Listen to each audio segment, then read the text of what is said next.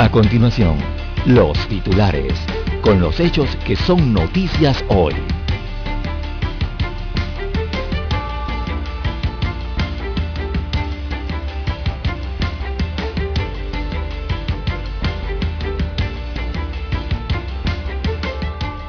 Informe de la DJ concluye que campaña del diputado Vigil fue financiada por el narcotráfico. Esto es producto de un análisis de la Dirección de Investigación Judicial. Destaca hoy el rotativo La Estrella de Panamá. También tenemos que cuatro empresas interesadas en la licitación de la ampliación de la vía transísmica.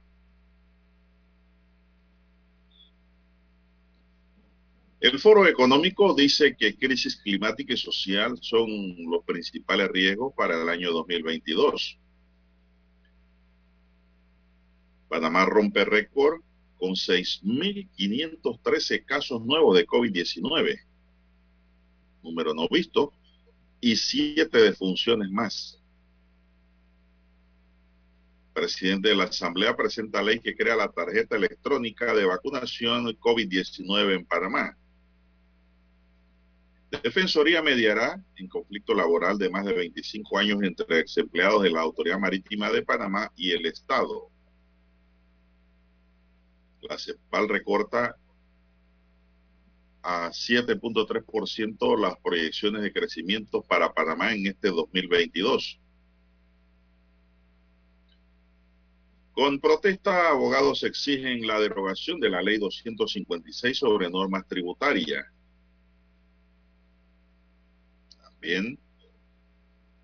Para hoy tenemos más de 124 mil funcionarios terminan el curso de ética, un curso que se está impartiendo a los funcionarios del Estado. Caja de Seguro Social, mediante un comunicado, niega que la vacuna haya causado muerte de una niña. Inclusive han dicho que esa niña nunca se vacunó.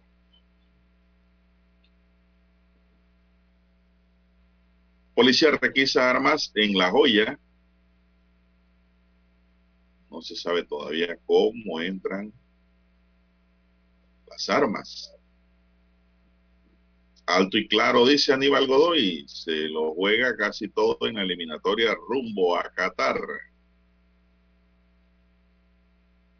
En otros titulares, para hoy tenemos, señoras y señores, que en Panamá cada tres días una persona se quita la vida. Los suicidios están constantemente dándose. Y taxista perdió la vida en un choque frontal en Tocumen. Bien, amigos y amigas, estos son solamente titulares. En breve regresaremos con los detalles de estas y otras noticias. Estos fueron nuestros titulares de hoy. En breve regresamos. 7.30 AM.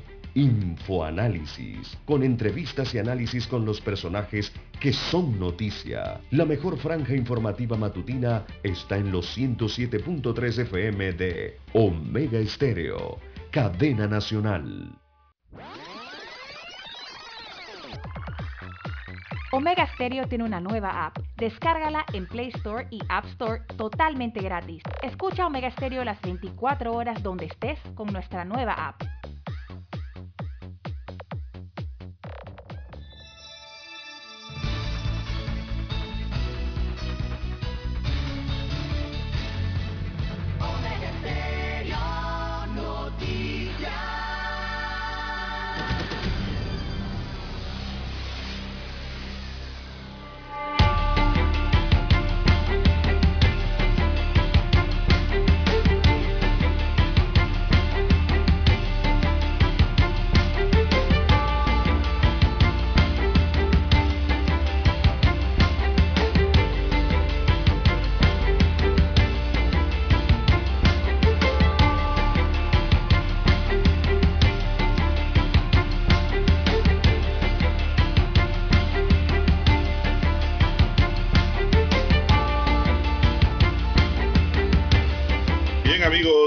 Amigas, muy buenos días.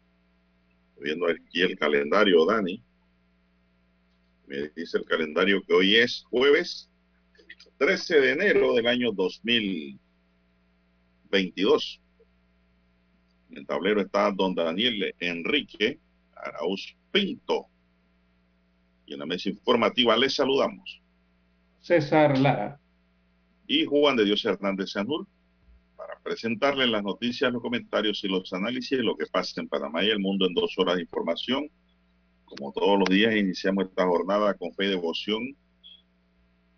Ante todo, agradeciendo a Dios Todopoderoso por la oportunidad que nos brinda de poder compartir con ustedes esta mañana aquí a través de la cadena nacional Omega y de esta forma llegar a sus hogares, acompañarles en sus automóviles, sobre todo, en sus casas, sus hogares y donde quiera que usted se encuentre hasta ahora. Pedimos para todos salud, divino tesoro, seguridad y protección, sabiduría y mucha fe. Elementos esenciales para un mejor vivir. Mi línea directa de comunicación es el WhatsApp doble seis catorce catorce cuarenta y cinco. Ahí me pueden escribir. Doble seis catorce catorce cuarenta y cinco es mi línea directa de WhatsApp Don César Lara está en el Twitter. ¿Cuál es su cuenta, don César? Bien, estamos en las redes sociales, en arroba César Lara R, arroba César Lara R es mi cuenta en la red social Twitter. Allí puede enviar sus mensajes, sus comentarios, denuncias, fotodenuncias, el reporte del tráfico temprano por la mañana. Esos incidentes, accidentes, bueno, ya usted lo puede reportar allí, eh, todo lo que se encuentre en la vía. Bien, amigos oyentes, muy buenos días, todos a nivel de las provincias, a nivel de las comarcas del área marítima, todos los que están conectados en omegaestereo.com, también los que ya han activado su aplicación de Omega Stereo, la puede descargar de su tienda si aún no la tiene, Android o iOS, y también los que ya nos sintonizan desde temprano en televisión. Omega Stereo llega por el canal 856 de Tigo televisión pagada por cable a nivel nacional. Recuerde el canal, el 856 en su televisor. ¿Cómo amanece para hoy, don Juan de Dios? Muy bien, gracias a Dios. Estamos allí de vuelta. Hoy y con informaciones nuevas, don César, con un total de 6.513 casos nuevos de COVID-19. Panamá rompe el récord, ¿eh? mucha atención. ¿eh? Sí, ahora sí lo rompió. Sí, 6.513 casos nuevos de COVID-19. Lleva a Panamá a romper el récord. Bueno, lo dijo el presidente venezolano, Lara. Eh, el señor Maduro dijo que el COVID, el Omicron, corría por las calles de Panamá. Lo que no sabemos cómo corre por allá por Venezuela. no hay información. Pero, pero no digo que en Argentina, que en México, que en los Estados Unidos, que en Brasil, por allá no corría, nada más acá en Panamá. Bueno, usted sabe que, usted sabe que al mango que da fruto se le tira piedra. Dice el dicho. Al palo de mango que da fruto se le tira piedra. Así mismo es. Nosotros no sabemos cuál es la realidad allá, porque esas cifras no salen realmente claras los países como Nicaragua, Venezuela, Cuba, nunca dan algo realmente aceptable. Información controlada y manipulada. Bueno, aquí en Panamá no hay nada que esconder, lo que hay que llamar a protegerse. 6.513 casos nuevos de COVID.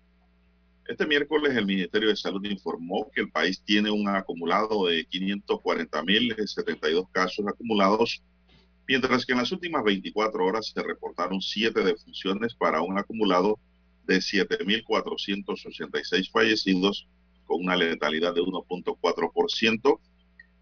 El informe de epidemiología del MINSA destaca que la cantidad de recuperados ascendió a 493.654, de los cuales 1.587 son nuevos recuperados en las últimas horas aplican 23.611 pruebas de detección para una positividad de 27.6.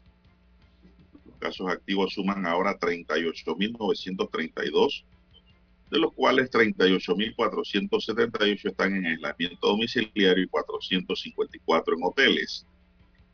Los que están en aislamiento se dividen en 37.969 en casa y 509, 509 en hoteles. Los hospitalizados son 408 en sala y 46 en la unidad de cuidados intensivos, es decir, don César, llegaron seis más en las últimas 24 horas a cuidados intensivos. ¿ah? Sí, y, a pues, sala también, a, sala llegaron nueve más. Va, subiendo. ¿Qué más maneja usted allá? ¿Qué información adicional? Así es, eh, hay nueve pacientes más en sala, eh, don Juan de Dios, y hay seis pacientes más en unidades de cuidados intensivos. O sea que eh, tenemos entonces em, más hospitalizados eh, para hoy. Don Juan de Dios, bueno, destacar que Panamá acumula entonces su mayor cantidad de casos activos de COVID-19 de los últimos 22 meses. 6.513 en 24 horas significa un nuevo récord máximo histórico ya que de el, último alcanzado fue el 6 de enero del año 2021, donde hubo 5.186 contagios. Bueno, ayer fueron 6.513, así que batió ese récord de casos nuevos. La positividad sigue subiendo, está en 27.6%. Se reportaron eh, los siete eh, decesos. Hay que hacer una observación allí, don Juan de Dios, con esto de los decesos también porque ayer, precisamente 12 de enero, hacía un año atrás, eh, se había registrado también el récord histórico de fallecidos, ya que en esa misma fecha del 2021, el 12 de enero, se habían registrado 61 muertes por COVID-19 en el país. Eso ahora frente a los siete muertos o siete defunciones reportadas de eh, el día de ayer para el 2022. Entonces eso hace una eh, disminución de más del 88% de las muertes, si comparamos las muertes del día de ayer con las del mismo día del año 2021. Hay un 88% menos de defunciones producto de la COVID-19. Y evidentemente eso allí tiene que ver con la vacunación y las medidas que ha adoptado Panamá, sobre todo el tema de la mascarilla y también otros tratamientos que se aplican entonces en los hospitales panameños eh, y también la, buena actitud que ha asumido la población, don Juan de Dios. Ha logrado bajar entonces esas cifras que teníamos el año pasado para estas fechas que a todos nos tenían aterrorizados. Bueno, para este año mejoraron, pero considerablemente. 88% menos de defunciones comparado con el año pasado del informe. Así que eso es de, para observar entonces y remarcar dentro de los datos del informe epidemiológico que entregan las autoridades. Igualmente habría que señalarlo con el tema de las eh, hospitalizaciones. También, un mundo de hospital, eh, prácticamente un mundo de hospitalizaciones menos, eh, don Juan de Dios. Bien, don César, sobre el tema, pues es un tema que todos los días hay que abordar y es un tema que llama la atención en Panamá y el mundo. Aquí no hemos parado de informar sobre este tema del COVID-19. Y cuando muchos pensaban que ya en Panamá en diciembre, por ejemplo, o antes ya no íbamos a estar hablando de COVID en enero, la cosa ha empeorado. Se le está saliendo de control la situación al MINSA. Eh, han bajado las guardias porque han permitido demasiadas aglomeraciones demasiada apertura de lugares de esparcimiento en donde hay alcohol y se pierde la cordura, se pierde la estabilidad emocional y se olvidan de las distancias.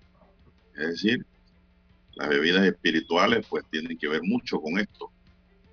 Y los bailes, claro, los eventos, eh, los eventos en donde pues, la gente se aglomera sin mayor eh, cuidado esto ha originado sin lugar a dudas que las cifras estén disparadas.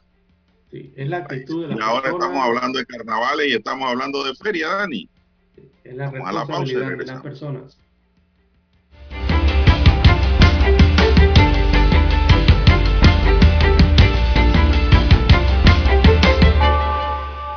Noticiero Omega Estéreo. La mejor franja informativa matutina está en los 107.3 FM de Omega Estéreo. 5.30 AM. Noticiero Omega Estéreo. Presenta los hechos nacionales e internacionales más relevantes del día. 7.30 AM. Infoanálisis. Con entrevistas y análisis con los personajes que son noticia. De 8 y 30 a 9 y 30 de la mañana. Sin rodeos. Con Álvaro Alvarado. De lunes a viernes por Omega Estéreo.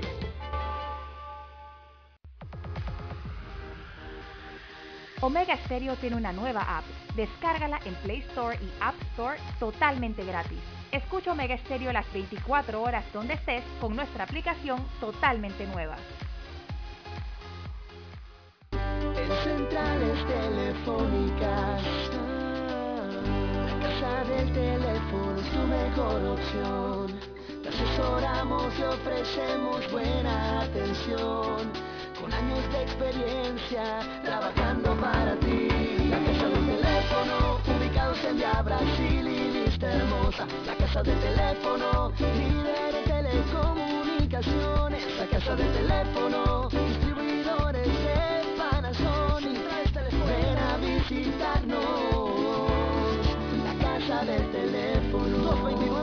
229-0465 lsdtcorp.com Distribuidor autorizado Panasonic Para anunciarse en Omega Estéreo, marque el 269-2237. Con mucho gusto le brindaremos una atención profesional y personalizada. Su publicidad en Omega Estéreo. La escucharán de costa a costa y frontera a frontera. Contáctenos 269-2237. Gracias.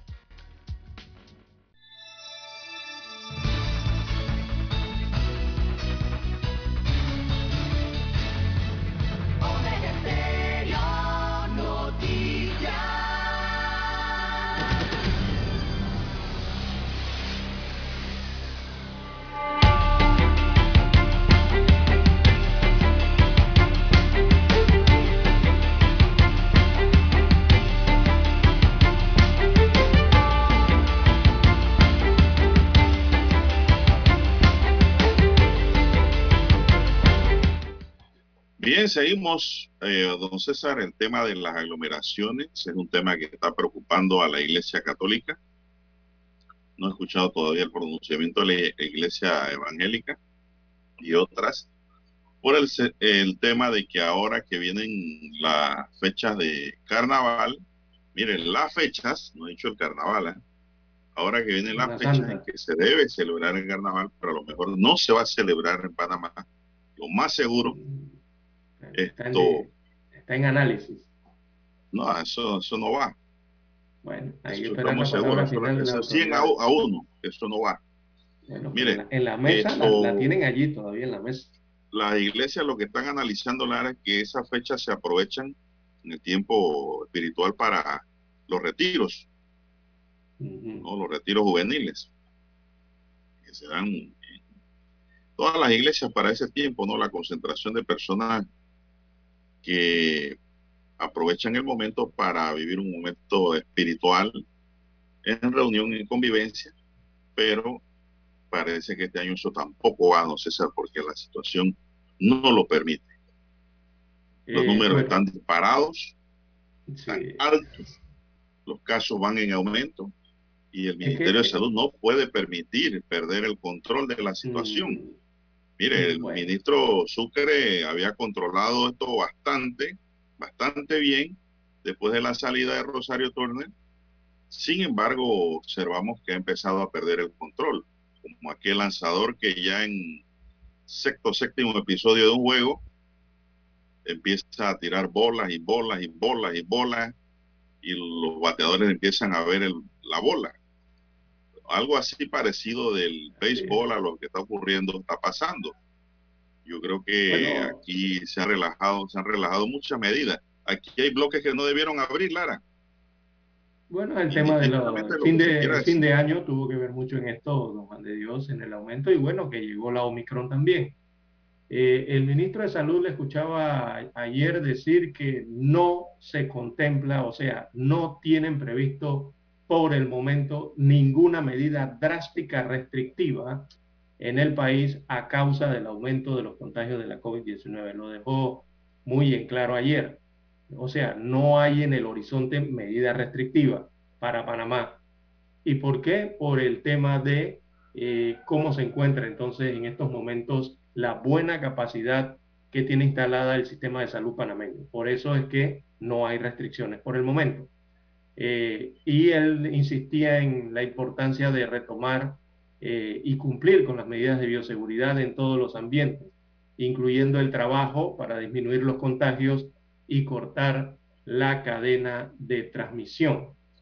Y es que es que es así, don Juan de Dios.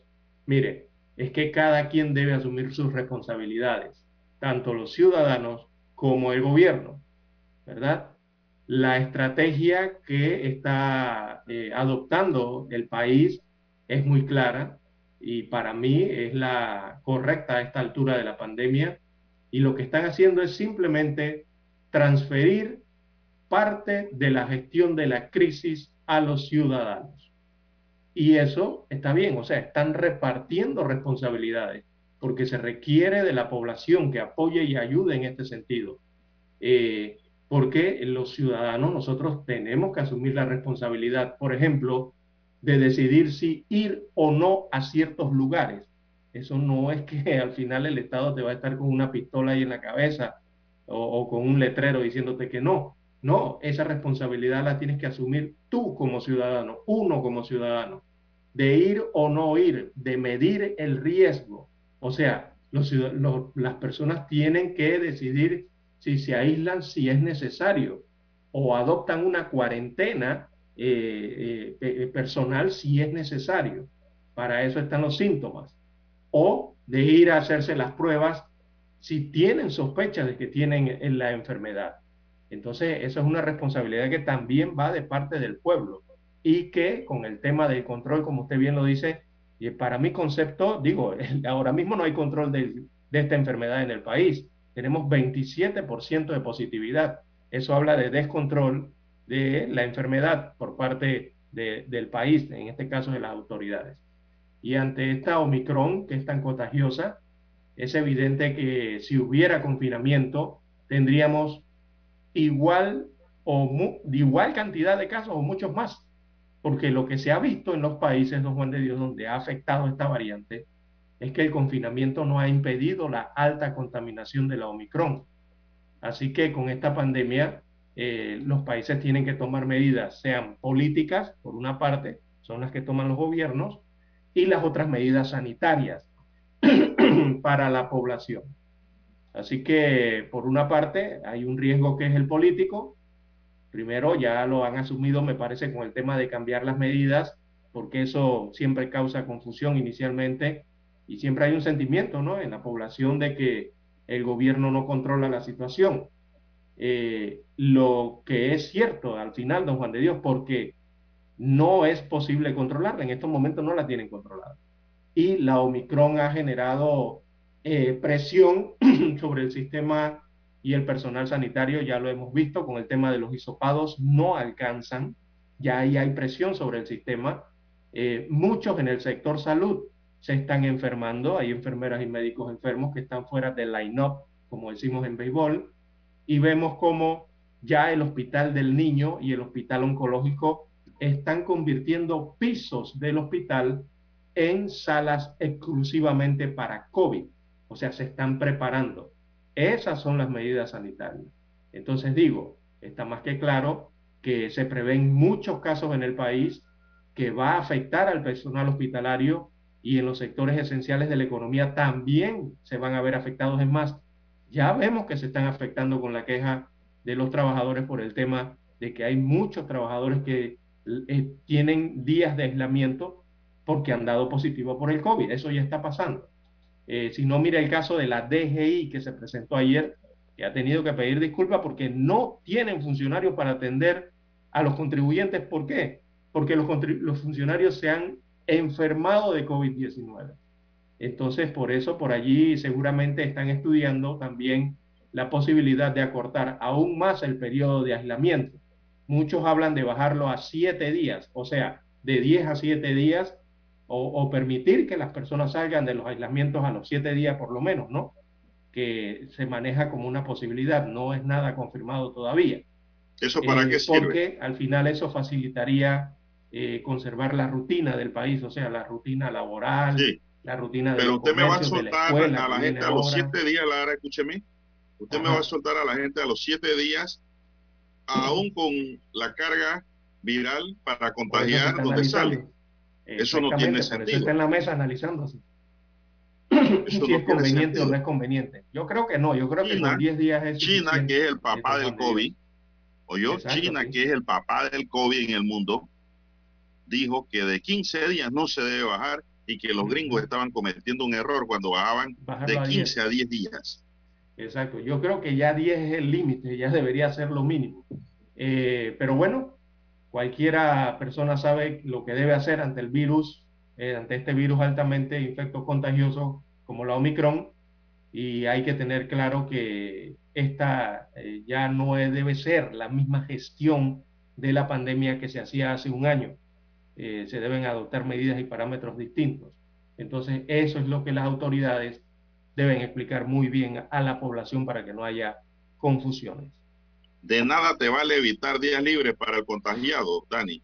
De nada te vale. Porque vas a contagiar más. Si Bueno, acortas esas son los las periodos. decisiones políticas y sanitarias, don Juan de Dios, que deben adoptar Yo las estoy dando aquí mi opinión sobre la materia. Por lo que he visto. Exactamente. Vamos a la pausa, don Dani.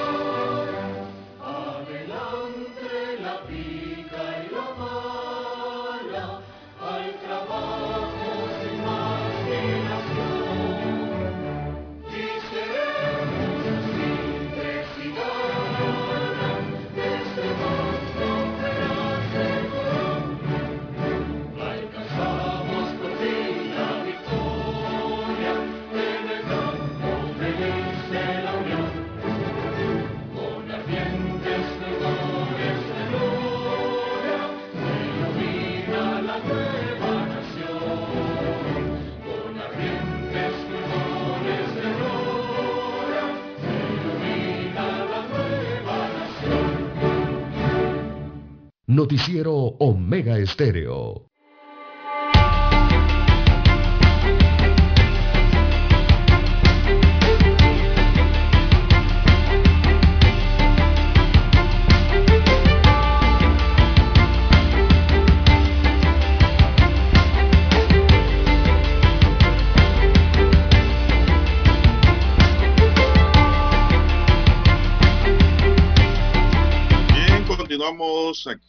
Son las seis, cinco minutos. Buenos días, Panamá. Están en sintonía de la cadena nacional Omega y su noticiero, el primero con las últimas. Un noticiero diferente, solo para gente pensante.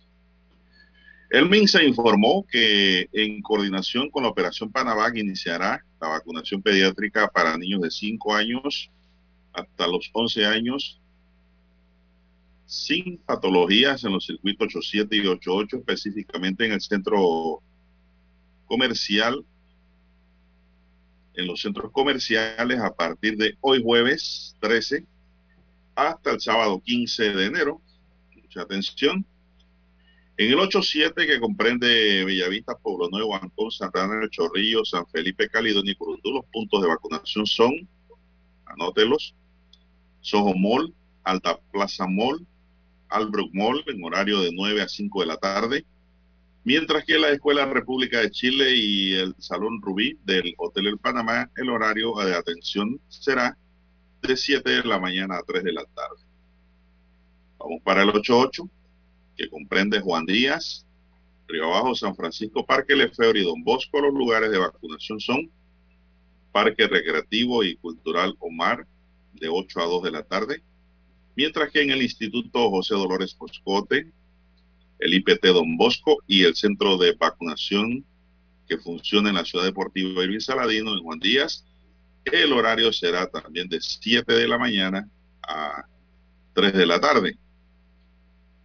Los hospitales privados, como Paitilla y Pacífica de Salud, tendrán vacunación pediátrica. Además, permanecen abiertos los hospitales nacionales y regionales para vacunación de niños con enfermedades crónicas, inmunosuprimidos y con discapacidad. Los padres o tutores deben presentar la tarjeta de vacunación y la cédula infantil. Los menores deben estar bien desayunados o almorzados e hidratados, así como estar con ropa cómoda y mangas cortas para una fácil administración de la vacuna. Así es, don Juan. Y decirle que se van a vacunar. Oiga, cuando usted tiene un niño, ¿verdad? De corta edad, o, de 4, 5, de 5, 6, 7 años, 8, dígale que lo van a vacunar para que no se presenten esos episodios en la vacunación, don Juan de Dios. Porque hay muchos que los llevan engañados y allá cuando se enfrentan a la enfermera y a la jeringa y a la aguja, entonces vienen estas imágenes ¿no? y estas escenas. Así que mejor vaya, eh, usted lo va, ¿verdad? De cuándo y le va diciendo la verdad de que va a ir a una vacunación y que va a ser suave, que no le va a doler, ¿verdad? Y que se va a cuidar y se va a proteger con eso para que no se presenten estas situaciones de, de, de, de manotazos y patadas ahí en los centros de vacunación. Mejor es decirle la verdad a los niños. Bien, eh, amigos oyentes, las 6, 8, 6, 8 minutos eh, de la mañana en todo el territorio nacional. También hay que recordar que el 28 de enero rige el esquema completo de tres dosis, eso es próximamente. Sobre ese esquema eh, se ha conversado con los empresarios y los gremios comerciales para que tengan una prórroga, ¿verdad? Hasta mediados de febrero para que los empleados puedan cumplir con la aplicación de sus tres dosis de vacuna eh, contra la COVID-19. O sea, el esquema arrancaría el 28, ¿verdad? En, lo, en, los sistemas, suponemos, de la AIG y del Ministerio de Salud. Pero las mismas autoridades de salud le han dado o han pedido una prórroga, ¿no? A las mismas empresas y comercios para que comiencen, si en tal caso van a aplicar esto en sus empresas, eh, a mediados de febrero supongo que dándole un lapso al sistema, ¿no? Para que el sistema esté preparado y aparezca en amarillo, los que tienen que aparecer en amarillo, que son los vacunados no completos, y aparezcan en verde eh, los que tendrían la dosis completa, que a partir de esas fechas serían de tres dosis para tener eh, la pauta completa de vacunación. Así está la situación entonces para eh, el nuevo esquema de tres dosis en Panamá. Bueno, César, eh, a partir del martes, creo, empezó a circular en redes sociales un face news de que un, un menor de que había sido vacunado se había muerto, producto sí. de la vacuna. Eh, ayer eh, la Caja de Seguro Social, un comunicado que publicó, que usted también me envió, creo, aclaró la situación. Eh, en el sentido de que eso era falso. Alguien por ahí pues inventó eso y lo, lo regó y mucha gente empezó a preguntar y a indagar, a conocer, a ver qué era lo que había, ocurrido, si eso era cierto. Las propias instituciones públicas, eh, como la Caja de Seguro Social y el Ministerio de Salud, empezaron a investigar también. Y según el comunicado, pues no es cierto. Es falso. Es un fake news. No sé si usted tiene algo adicional al tema para que el mismo se amplíe porque ayer la Caja de Seguro Social eh, perdón, fue el fallecimiento de una menor de seis años de edad eh, ocurrido en la Policlínica Santa Librada. Las autoridades de, que dirigen esta policlínica, que es de la Caja del Seguro Social, eh, aseguraron que ese fallecimiento no tiene relación con la aplicación de las vacunas contra la COVID, según se emitió en un comunicado, en una información ayer, que precisamente era para aclarar la otra información que se había o circulaba en las redes sociales y salas de mensajería instantánea, ¿no? Que le estaban llegando a las personas. Eh, así que eh, esa situación no tiene que ver ni con la COVID ni con el proceso de vacunación, eh, el fallecimiento de esta menor de seis años. Bueno, y tengo entendido que la niña era una niña, o un niño. Sí, era una menor, sí. Una niña, una esa, niña. Menor, esa menor tampoco había sido vacunada. Ujú. Y alguien por ahí, pues, se le ocurrió sembrar semejante mentira y uno sé, parece ser que el que escribió eso bajo un seudónimo en redes sociales no tiene madre, no tiene familia, Mm. es una persona sin sentimientos, es una No, persona y- y- y irresponsable. el objetivo de desinformar y generarle angustia a la gente, don Juan de Dios, porque eso es lo que generan con eso. Porque hay mucha gente, Lara, hay mucha gente estúpida en este país que piensan que a través del COVID le van a hacer daño político al gobierno. No, no, eso no es así. El COVID no tiene bandera. no, exactamente. Y hay que decírselo como es, con E mayúscula. Gente ignorante, estúpida, que piensan que difundiendo esas mentiras van a causar algún daño a alguien político. Y eso no debe ser, no debe ocurrir. Hay que ser responsable en nuestros actos. Así Muy mismo por el contrario, hay que ser muy solidario y muy cuidadoso, muy protector de nuestros semejantes, de nuestros vecinos, de nuestra familia, muy cuidadosos y no andar difundiendo mentiras. Cuando eso me llegó, todo el mundo me preguntaba, ¿esto es verdad? ¿Esto es verdad, señor Juan de Dios? ¿Esto es verdad? ¿Esto es cierto? A todos les dije, hay que esperar, hay que confirmar. Eso no es cierto hasta ahora, hasta tanto las autoridades así lo certifiquen o los familiares de la niña presenten formal denuncia de lo ocurrido. Nada de eso ha ocurrido y ayer la caja aclaró que eso no tenía nada que ver con la vacunación. Oye, Lara, ¿tú sabes el terror que le causan a los padres de familia con una noticia como esa? Uh, la angustia, el terror, eh, increíble. ¿Cómo no? Claro que sí. Eh, por eso es el tema de, de- de que hay que cuidarse de esa desinformación, de esa fake news. Siempre hay que confirmar, hay que comprobar. No crea en todo lo que sale en las redes, Dani.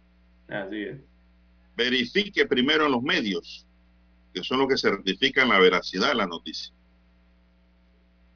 No crea en lo- todo lo que dice la red. Vamos a la pausa, pues 6, 14 minutos.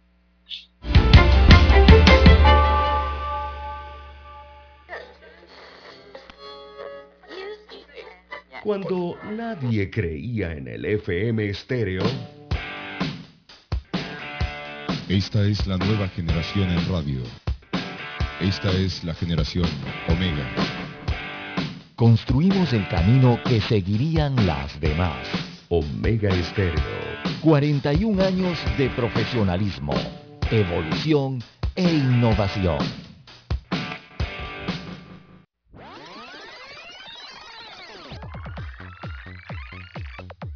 Omega Stereo tiene una nueva app. Descárgala en Play Store y App Store totalmente gratis. Escucha Omega Stereo las 24 horas donde estés con nuestra aplicación 100% renovada.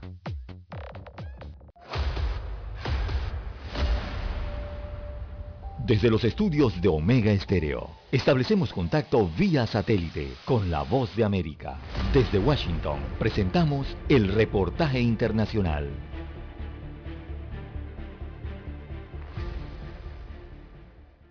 La compañía farmacéutica Pfizer, que desde hace más de un año ha logrado popularidad a nivel mundial y el reconocimiento internacional, luego de desarrollar varios antídotos contra el COVID-19, anuncia ahora un plan de reducción de su personal de ventas en Estados Unidos. Y es que, según anticipan, este tipo de interacciones en persona acabarán desapareciendo como resultado de la pandemia del COVID-19. Esta decisión, que según fuentes cercanas a la farmacéutica podría afectar a cientos de trabajadores, fue anunciada al mismo tiempo que se espera que la compañía estadounidense haga públicas sus ganancias de 2021 y que ascenderían a más de 80 mil millones de dólares, un récord sin precedentes que se debe a las ventas millonarias de la vacuna contra el COVID-19 y que fue desarrollada junto a su socia alemana BioNTech. En 2022 se anticipa que los ingresos de Pfizer continuarán ascendiendo y según estimaciones de los expertos podrían superar los 100 mil millones de dólares. Y es que a las ventas de la vacuna contra el COVID-19 habrá que añadir las de Paxlovid, un medicamento innovador por su administración oral y que también lucha contra el COVID-19. El director ejecutivo de Pfizer, Albert Bourla, aseguró que el objetivo de la compañía es evolucionar y desenvolverse en un mundo cada vez más digital y cambiante. Y es por ello que se producirán varios cambios en la forma en la que la compañía farmacéutica se relaciona con los profesionales de la salud.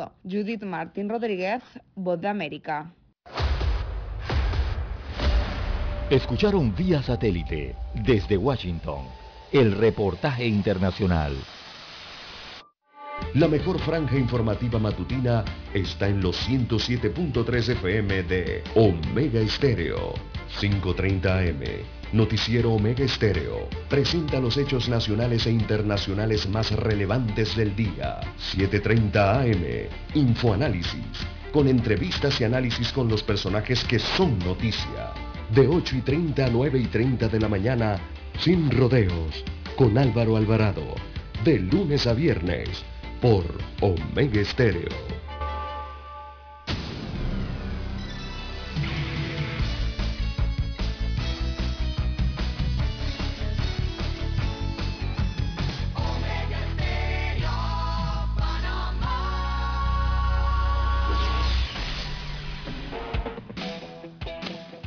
En Omega Estéreo estamos evolucionando para ti. Te acompañamos en tu auto, en tu oficina, en tu hogar y ahora en cualquier dispositivo móvil. No importa dónde te encuentres, siempre te acompañamos con la mejor programación. Omega Estéreo. Primera cadena nacional simultánea 24 horas.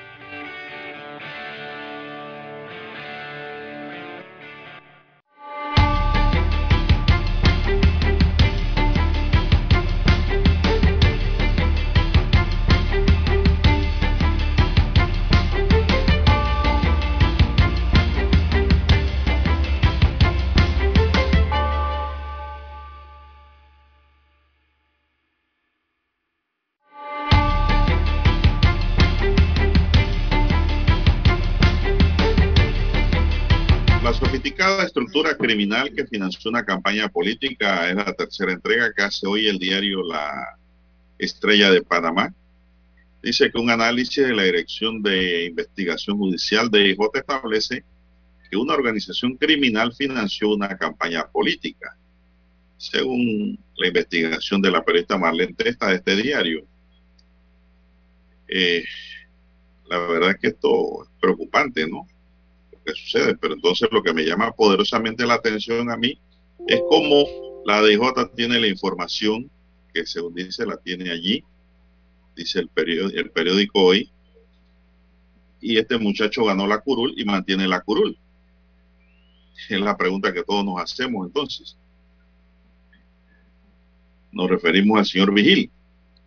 Un inédito informe de la Dirección de Investigación Judicial al que tuvo acceso la Estrella de Panamá efectúa un análisis de las organizaciones criminales que operan en el sector de la provincia de Panamá y establece como los cabecillas de una sofisticada estructura criminal intentaron incursionar en la política criolla. De acuerdo con el documento, Carlos Aguilar Becerra, alias Robert, y Franklin Acevedo o Franklito, familiares y allegados a la pandilla Manzana Cero, también denominada Humildad y Pureza, HP, así es eh, el nombre, financiaron una campaña política.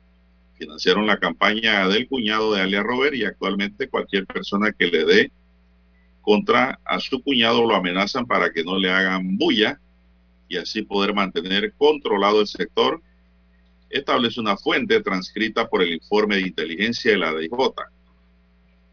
Alias Robert, sobre quien pesa una orden de captura al estar en la lista de los más buscados y con una recompensa de 70 mil dólares para quien dé información sobre él, mantiene una relación de noviazgo con Linet de Vigile, Teresina Linet Vigile, hermana del diputado.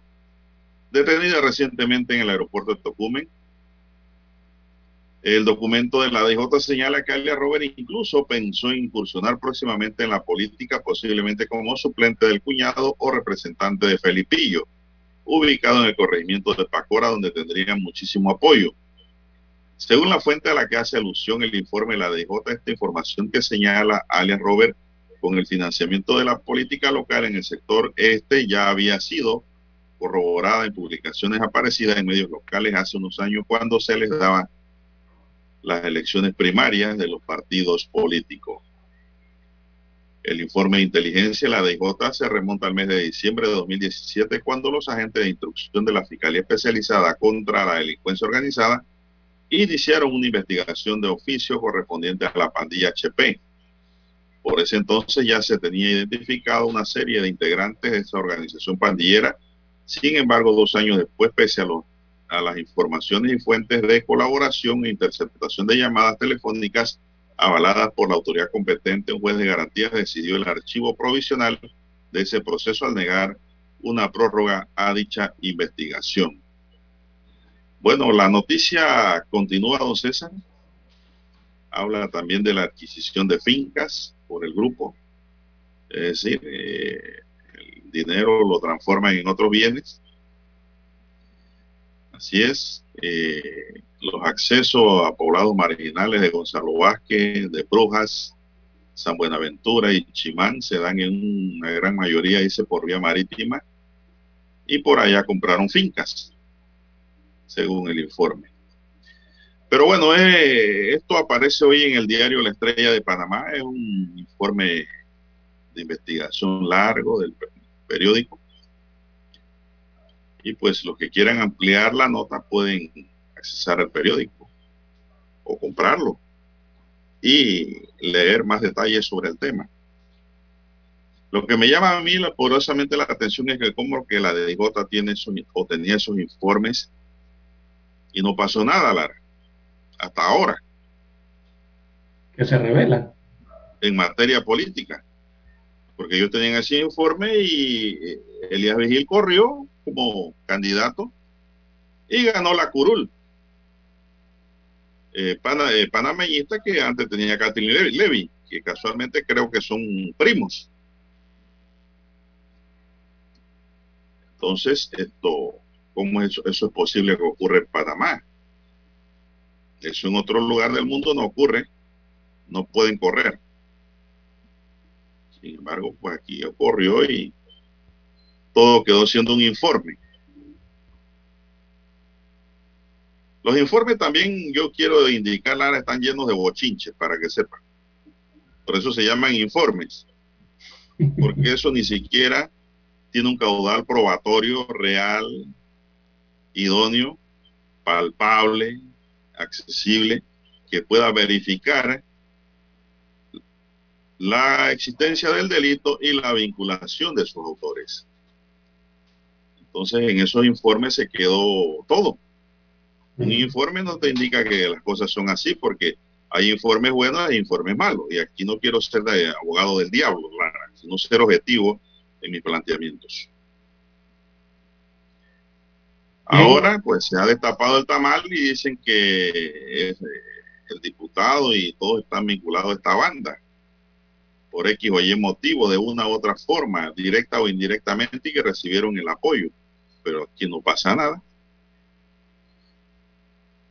Aquí el primero que debe identificar esto es el Tribunal Electoral. Cuando vienen los momentos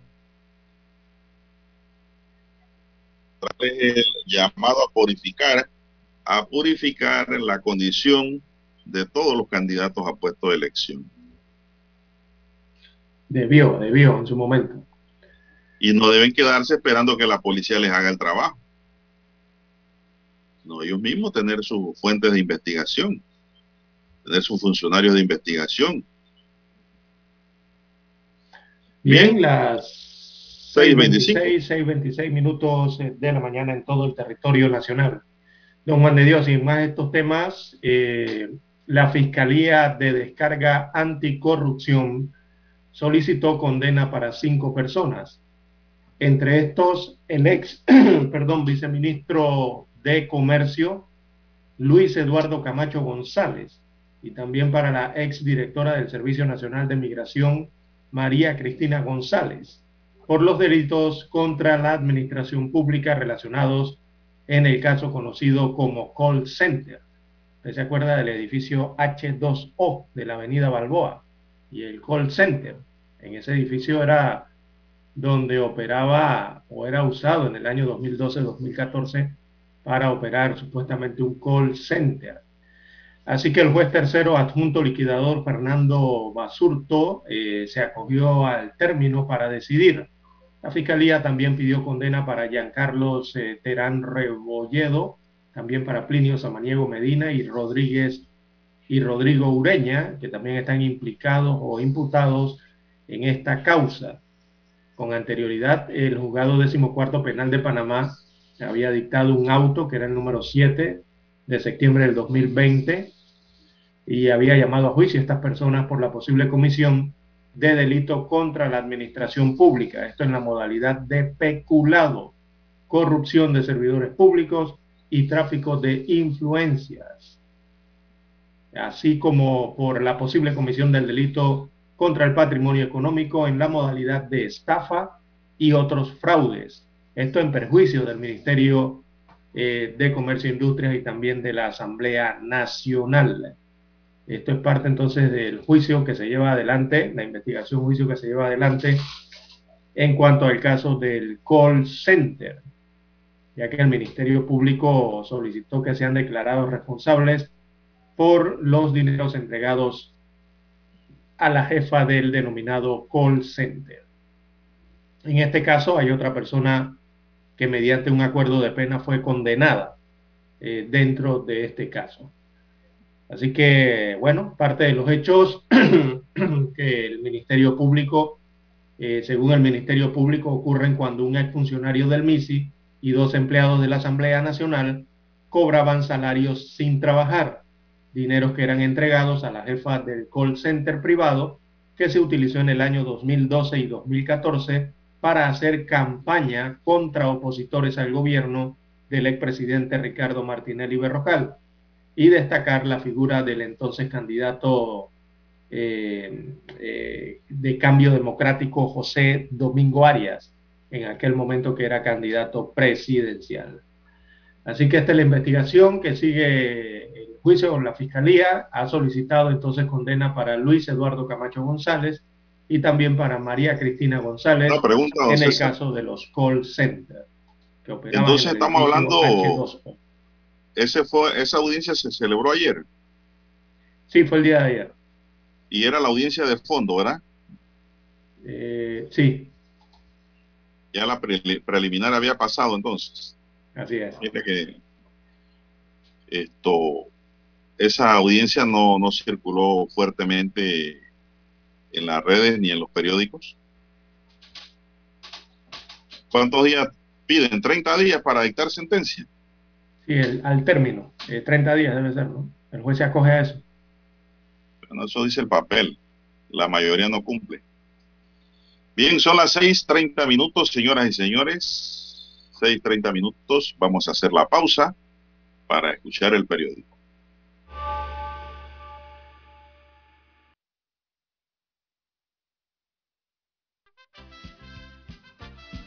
Infoanálisis. De lunes a viernes, de 7 y 30 a 8 y 30 de la mañana por los 107.3 FM de Omega Estéreo. Con Guillermo Antonio Adames, Rubén Darío Murgas y Milton Enríquez. Infoanálisis. El programa para gente inteligente como usted.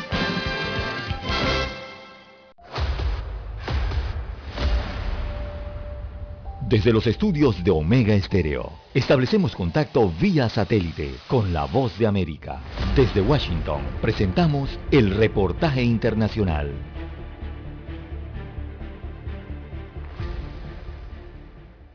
Estados Unidos anunció que dirigirá 308 millones de dólares en asistencia humanitaria adicional para Afganistán, ofreciendo nueva ayuda al país a medida que avanza hacia una crisis humanitaria desde que los talibanes tomaron el poder hace casi cinco meses. La portavoz del Consejo de Seguridad Nacional de Estados Unidos, Emily Horn, dijo en un comunicado que la ayuda iría directamente de la Agencia de Estados Unidos para el Desarrollo Internacional, USAID, a organizaciones humanitarias independientes. USAID dijo en su propia declaración el martes que los fondos se destinarían específicamente a la ayuda alimentaria y nutricional, el apoyo a las instalaciones de atención médica y los esfuerzos de salud móviles, para asegurar que los trabajadores humanitarios y los suministros puedan llegar a las áreas difíciles y los programas para ayudar a las personas a pasar el invierno como kits de refugio, calefactores, mantas y ropa de abrigo.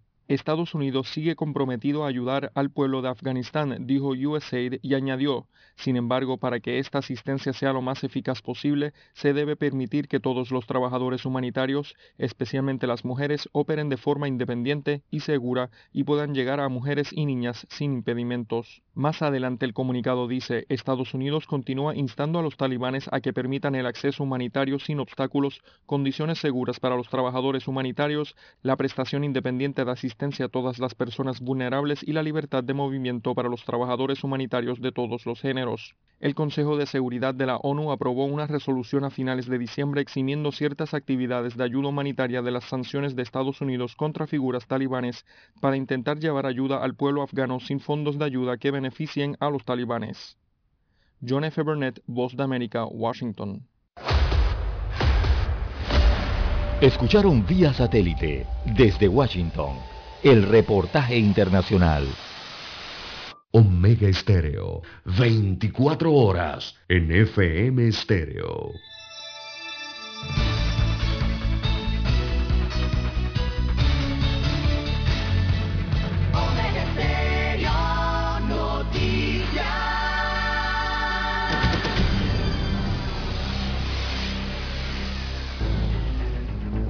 Las noticias impresas en tinta sobre papel. Con ustedes. Escuchando el periódico. Los titulares de las primeras planas de los diarios estándares de circulación en Panamá.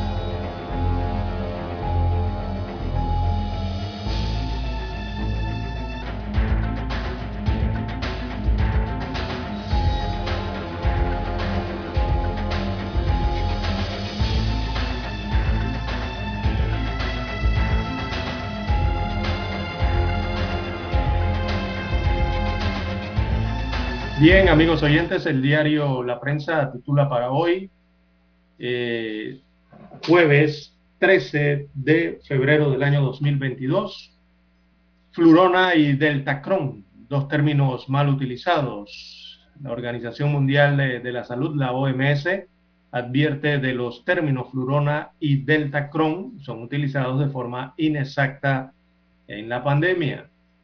También para hoy, amigos oyentes, alcaldes mejor pagados del país le cuestan 1.1 millón de dólares por año al erario público. Así que se trata de 10 alcaldes.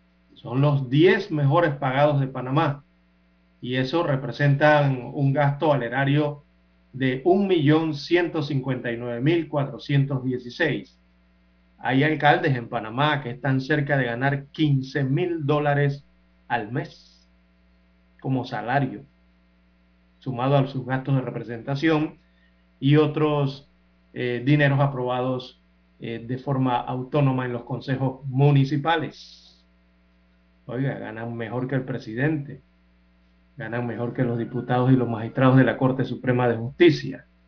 Los alcaldes, no todos, sino algunos en la República de Panamá. Bien, más de 6.500 nuevos contagios y 7 muertes por la COVID-19 en las últimas 24 horas, destaca otro de los títulos del diario La Prensa. En Panamá se registraron en las últimas 24 horas 6.513 nuevos casos o nuevos contagios y 7 fallecidos a causa de la COVID-19, según informó el Ministerio de Salud en su informe epidemiológico. También para hoy el diario La Prensa destaca Hospital del Niño y el Hospital Oncológico toman medidas preventivas ante el aumento de casos de COVID-19. Así que ambos hospitales han informado a sus pacientes de nuevas medidas para evitar la aglomeración dentro de sus instalaciones, tras el aumento de los casos de COVID-19 reportados en las últimas semanas en el país. También para hoy, vicealcaldesa de Arraiján se aparta del fondo de movilización. Así que los gastos de movilización del municipio de Arraiján en Panamá Oeste, que para el 2022 alcanzaban 499.500 balboas, son objeto de controversia en el seno de esa comuna. También para hoy, amigos oyentes, se anuncian que los resultados de pruebas de la COVID pueden ser verificados en la plataforma de Panamá Digital. Así que ahí estarán los resultados de las pruebas. Eh, también pueden ser verificados en una opción que habilitó la Autoridad Nacional para la Innovación Gubernamental. En el plano económico, la prensa titula eh, Producto Interno Bruto seguirá creciendo, pero lastra un alto desempleo, según informe económico. Así que la economía panameña está entre las que tendrá un mejor comportamiento en la región latinoamericana para el año 2022, con una recuperación del 7.3%, pero esconde un alto desempleo debido a la crisis provocada por el coronavirus y las medidas de confinamiento aplicadas en el año 2020 para contener la pandemia. En otros títulos de portada, este 14 de enero se incrementa el precio de los combustibles, así que a preparar el bolsillo. La Secretaría Nacional de Energía informó la tarde de este miércoles 12 de enero que los precios de los combustibles se incrementarán en el país a partir del viernes 14 de enero. También hay un reportaje que habla sobre favoritismo y amenaza en concurso médico suspendido. Esto en el sistema de salud pública. Desde el 9 de agosto del 2021 y por más de tres meses, la confianza en el sistema de concursos de medicina en el país estuvo en la cuerda floja, destaca el titular con llamado a páginas internas del diario La Prensa. También tenemos eh, para hoy, fiscal anticorrupción pide condena en el proceso por el call center político.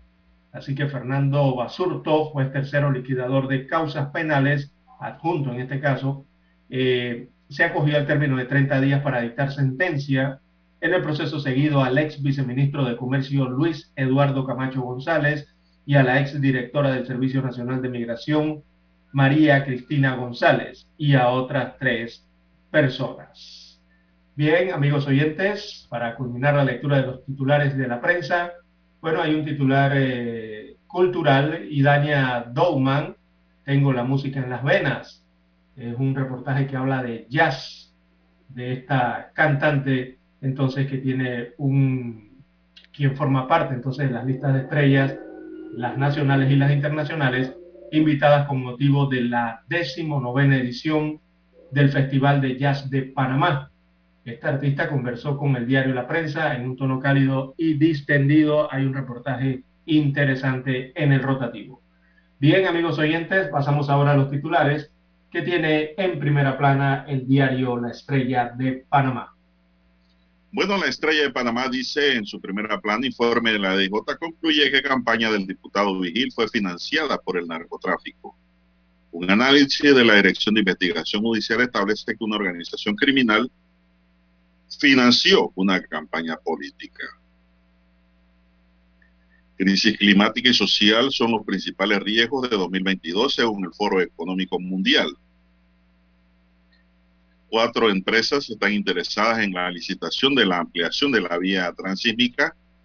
El Ministerio de Obras Públicas licita el tramo Villa Grecia, Puente Don Bosco, por un monto estimado de 39.7 millones de balboas y bajo la forma de llave en mano. Café, cafés de especialidad en Panamá, una guía de la oferta y su historia. Periodistas gastronómicos comparten un mapa de sitios para degustar café de especialidad en Panamá. Además, hablan de su crecimiento e historia en el plano local.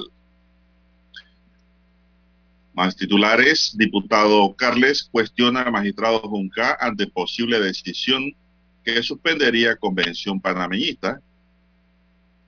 Lo calificó en su red de, Twitter de ser un político que está devolviendo favores a quien lo nombró. Panamá rompe récord con 6.513 casos nuevos de COVID-19, más 7 defunciones. Presidente de la Asamblea presenta ley que crea tarjeta electrónica de vacunación COVID-19 en Panamá. Defensoría mediará en conflicto laboral de más de 25 años entre ex empleados de la Autoridad Marítima de Panamá y el Estado.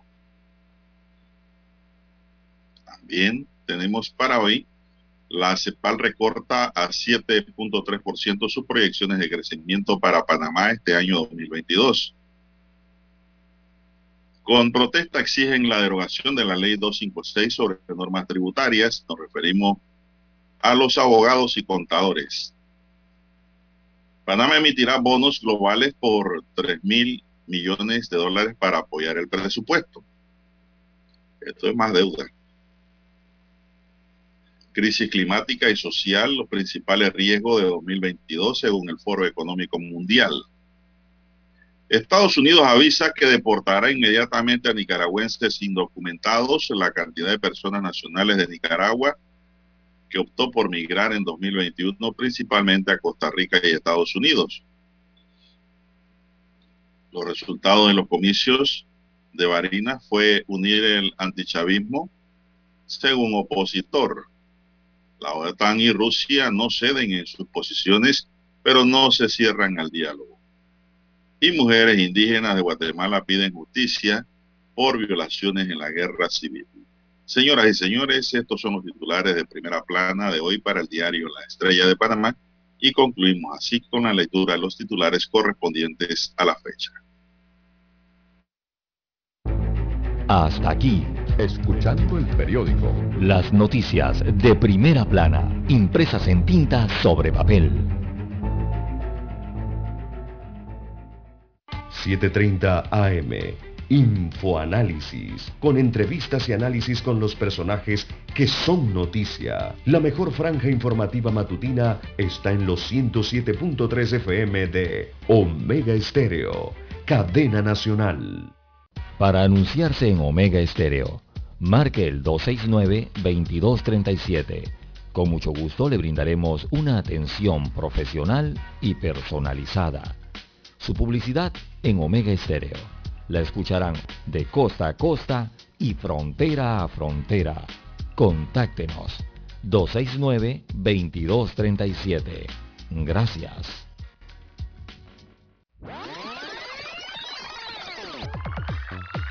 Omega Stereo tiene una nueva app. Descárgala en Play Store y App Store totalmente gratis. Escucha Omega Stereo las 24 horas donde estés con nuestra nueva app.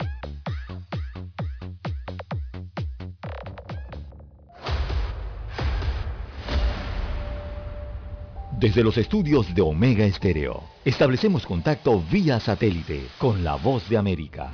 Desde Washington, presentamos el reportaje internacional.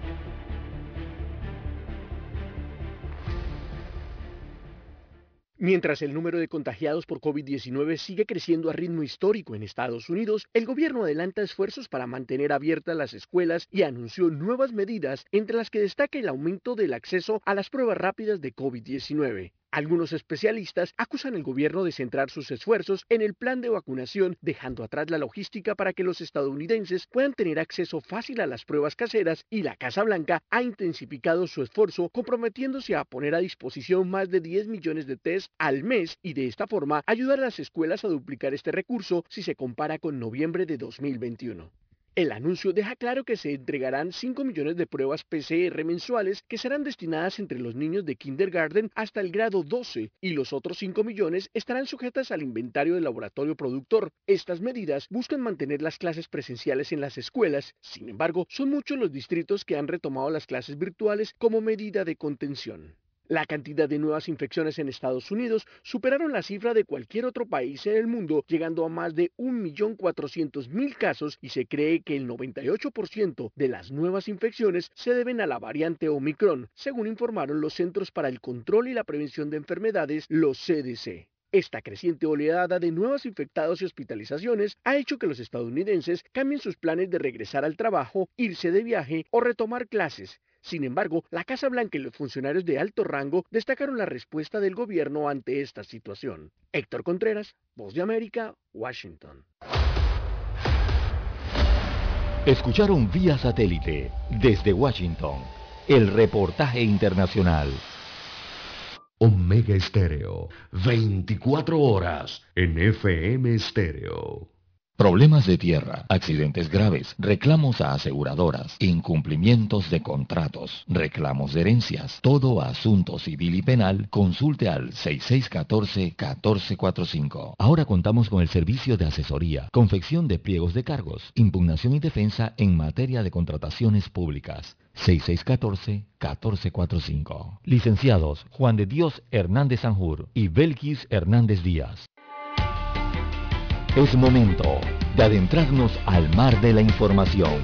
Este es el resultado de nuestra navegación por las noticias internacionales más importantes en este momento.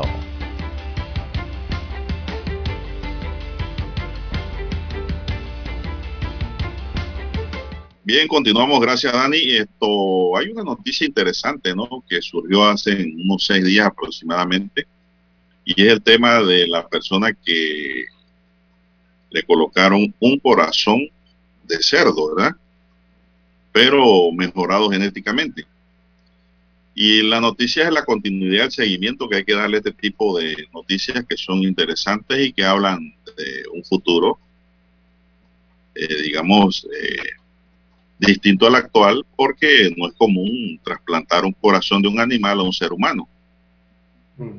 Pero esto se hace ante la escasez de donantes y en la consecuencia también es los precios que pueden dispararse para este tipo de cirugía y que lo haría también, también imposible para la gente de pocos recursos. Pero la nota dice que los médicos ya hablan de una nueva era. David eh, Benedict, de 57 años, un paciente con una cardiopatía terminal que recibió un trasplante exitoso del corazón modificado, pero de un cerdo. La cirugía histórica fue conducida por la Facultad de Medicina de la Universidad de Maryland de Estados Unidos, como ya ustedes saben, y noticia que dio Megasterio hace algunos días. Quiero vivir, dice, sé que las posibilidades son bajas, pero en mi última, es mi última opción, dijo Bennett, un día antes de esa cirugía realizada el día viernes 7 de enero. Una compañía de medicina regenerativa llamada Revivicor suministró el corazón de cerdo para el procedimiento. Se hicieron 10 modificaciones genéticas. Primero se eliminó tres genes que son responsables del rechazo humano de los órganos mediante anticuerpos. Es decir, prepararon el corazón para que sea fuera admitido por el propio cuerpo de la persona. Han pasado seis días desde que David se sometió a la cirugía experimental. El equipo médico que le realizó el procedimiento señaló que el receptor se encuentra en buen estado de salud, a pesar de que es demasiado pronto todavía para saber si habrán complicaciones.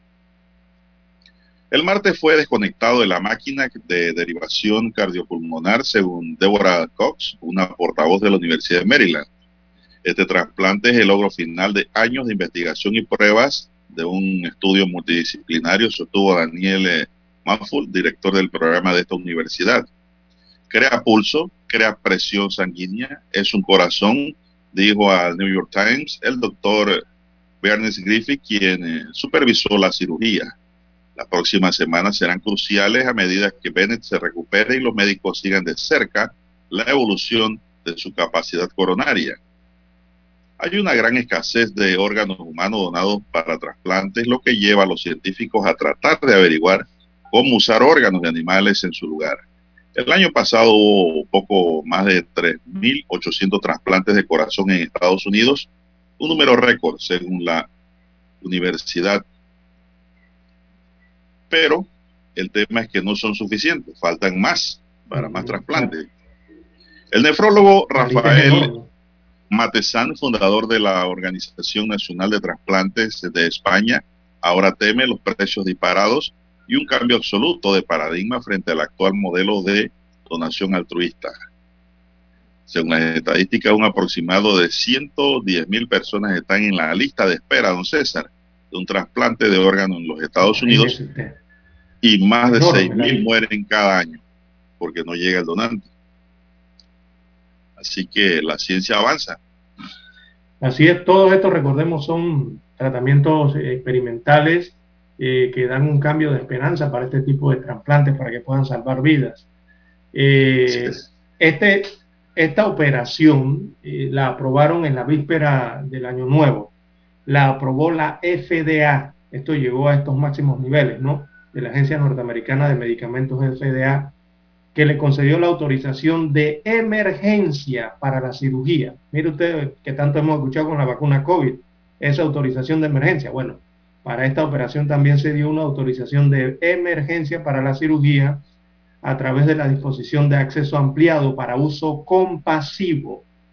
Esta opción que se hace en los Estados Unidos eh, se utiliza cuando un producto médico experimental, en este caso el corazón del cerdo modificado genéticamente, es la única opción disponible para un paciente que enfrenta una afección médica grave o potencialmente mortal. La autorización para proceder se concedió con la esperanza de salvar la vida del paciente. Por eso es que el paciente dio esas declaraciones. Usted nos señaló, don Juan de Dios, que él dice, quiero vivir. Y dijo, es morir o hacer este trasplante. Quiero vivir, dijo el paciente. Eh, eh, refiriéndose entonces a que él está aceptando que este es un tratamiento, una operación experimental, como bien dijo, dijo que era un tiro en la oscuridad, pero que era su última opción de seguir viviendo. Así que, bueno, eh, David Bennett se sometió a esa operación y él ahora es considerado como paciente, es considerado eh, el pionero, el paciente pionero en este tipo de trasplantes. David Bennett, ese nombre lo vamos a escuchar mucho en adelante. Sí, hombre, ojalá le funcione a Bennett este trasplante, su última opción. Así es. Además de que la, eh, la, la ciencia abre estos caminos eh, los médicos de cirugía también abren estos caminos. Eh, hay pacientes que también abren estos caminos, don Juan de Dios. Y este es uno de ellos, David Bennett, por aceptar ¿no? Eh, esta operación. Bueno, también el corazón hay que cuidarlo, Lara, como hay que cuidar otras partes del cuerpo, ¿no? Así es, como todo. Así, hay que cuidarlo. Una máquina, no echándole tanta grasa al cuerpo. Así mismo es hacer ejercicio, salga a caminar de unos 15 minutos, como mínimo, unos 15 minutos, lo básico que usted puede hacer por su corazón. Si puede hacer jogging, trotar, correr, mejor aún, ¿no? O algún tipo de ejercicio eh, en algunos Y el cuidado número uno, don César, el cuidado número uno es asistir donde un cardiólogo. Así es. Ese es el mecánico. Usted puede cuidar su carro, pero si un mecánico no lo ve, nunca, el carro se le puede parar en la carretera. Se le puede dañar. Así mismo acá. Ese eh, viene siendo el carburador del cuerpo. Si se tapa, falla el carro y se para. Así que ese es el cuido uno. hay que chequearse con el cardiólogo. ¿Usted se chequea, Lara, con algún cardiólogo? Sí, claro, nos chequeamos médicos generales, ¿no? Pero todavía no me han ¿Usted nunca ha ido a un cardiólogo? Todavía no, pero hay que hacerlo. Ya uno va llegando a una edad. Eso todavía no, eso es normal. Hay que revisar todo eso, ¿no? Viendo Juan de Dios las eh, 6.55 minutos de la mañana en todo el territorio nacional, en Europa, en Francia. Bueno, ayer los profesores de Francia hicieron una huelga por la gestión de la pandemia en materia educacional allá en este país galo. Así que en menos de dos semanas, recordemos que inició el, trimestre invernal eh, para este país europeo y los profesores franceses eh, ya venían agotados, sabemos, ¿no? de, la, de la presión de los eh, crecientes casos de COVID-19 en esa latitud. Así que los profesores galos fueron a la huelga este jueves, pero una huelga distinta, don Juan de Dios, sobre todo por los motivos. Este es un paro que ellos convocaron, de los sindicatos convocaron, en protesta, primero, por las interrupciones de clases asociadas al virus, uno, y dos, porque señalan que hay unas normas de aislamiento que constantemente las cambian en Francia. Y entonces eso le está interrumpiendo el año escolar y la forma de dar las clases a ellos y está afectando a los colegios. Así que los profesores se quejaron por esto, gracias a Dios, ¿verdad? Allá en Francia. Eh, y estaban enojados y quieren que aclaren las normas y se les proporcionen más protecciones de paso, ¿no? como más mascarillas, las pruebas diagnósticas adicionales eh, que se puedan aplicar. Así que el año escolar en Francia, bueno, ha empezado un poco eh, difícil, sobre todo porque están en medio de esa pandemia y también los alumnos se contagian, recordemos que también son seres humanos. Pero entonces los profesores le exigen al gobierno galo que prácticamente deje de estar cambiando lo que son las normas sobre eh, el COVID-19 para que no haya confusiones, ¿verdad?, en la aplicación de todas estas medidas y avanzar con el año escolar en Francia. Así era la huelga del día de ayer, que todos pensaban que era por otra situación. No, es que los profesores están pidiendo reglas claras eh, para eh, que el año escolar avance en su país. Bien, las 6.57, 6.57 minutos eh, de la mañana en todo el territorio nacional.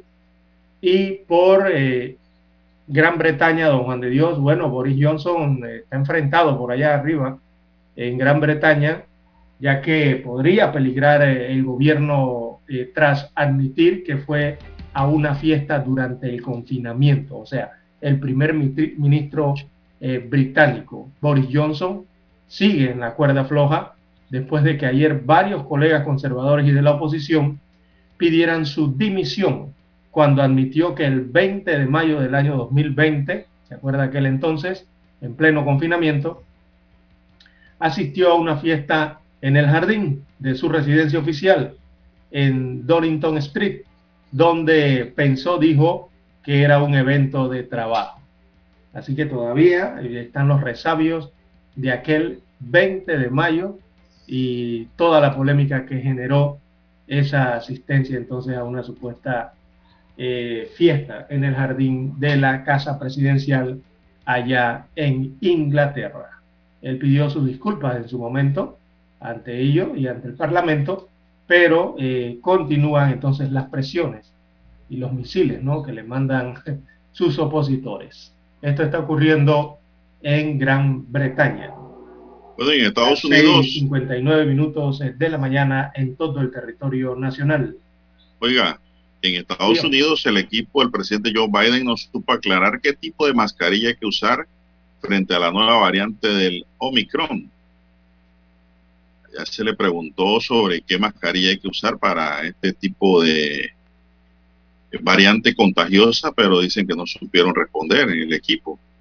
¿Cuál es el mejor cubreboca cuál es de mayor calidad. De máxima protección, si eso es sencillo.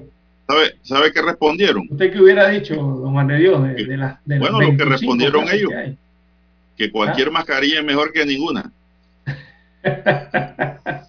Yo me voy directo, la N95, si está eh, accesible para usted, utilice la de mayor eh, protección, ¿no?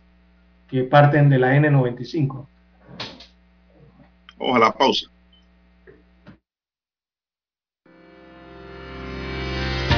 Esta es la hora.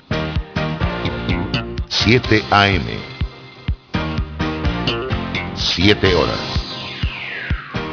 Omega Estéreo, 40 años con usted en todo momento. El satélite indica que es momento de nuestra conexión. Desde Washington vía satélite y para Omega Estéreo de Panamá, buenos días América. Buenos días América, vía satélite, desde Washington.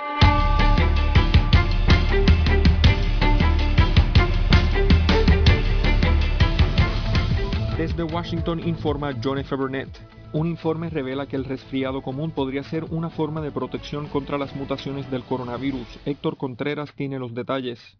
Los autores del reporte dicen que los hallazgos ofrecen un modelo para futuras vacunas que podrían proteger contra todas las mutaciones del coronavirus que los adultos estadounidenses suelen contraer uno o dos resfriados comunes al año. Por lo general, son poco más que una molestia, pero una nueva investigación sugiere que pueden ofrecer cierta protección contra un virus que es mucho más peligroso. Y es que esta es una pregunta que ha desconcertado a los científicos. ¿Por qué algunas personas pueden resistir a la infección por coronavirus a pesar de una exposición prolongada? Entonces, los investigadores del Imperial College de Londres se propusieron probar una teoría que un tipo de glóbulos blancos llamados células T, producidas por el cuerpo humano para combatir el resfriado común, podrían ofrecer protección. Héctor Contreras, Voz de América, Washington. Y en otras informaciones, América Latina y el Caribe desaceleran su ritmo de crecimiento en 2022 al 2,1% luego de crecer 6,2% en promedio el año pasado, según las nuevas proyecciones de la Comisión Económica para América Latina, en parte recuperándose del impacto de la pandemia del COVID-19. La modesta expansión este año se debe a que la región enfrentará un escenario de menor espacio fiscal, inflación e incertidumbres el gobierno de Nicaragua reporta menos casos de COVID-19 mientras la región se encuentra en alerta por brotes de la variante Omicron. Darian Ocaña informa desde Nicaragua.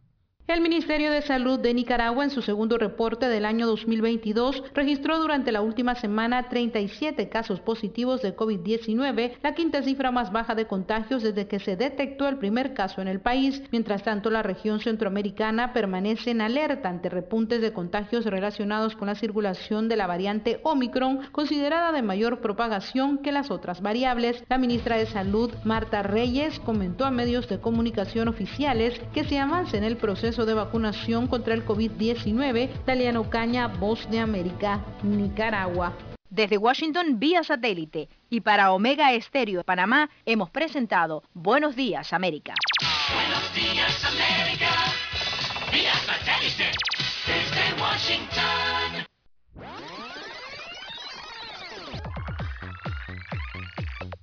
Omega Stereo tiene una nueva app. Descárgala en Play Store y App Store totalmente gratis. Escucha Omega Stereo las 24 horas donde estés con nuestra aplicación 100% renovada. Hola, le llamo por el aire acondicionado de mi auto. Ah, ah, ah, sí, sí, señora. Fíjese que estamos intentando lograr un enfriamiento general de su auto que le permita a usted y a su familia el mejor confort a la hora de viajar o llevar a sus hijos al colegio. Para esto solo necesitamos que el clima en su automóvil sea el ideal, introduciendo cientos de cubitos congelados. que actúan- Solo en Refricentro Nordic podrás hablar con especialistas en aire acondicionado, especialistas en el clima de tu auto. Calle principal El Ingenio, Avenida La Paz, edificio Nordic 102. Consultas al teléfono 393-2244. Omega Stereo Noticias.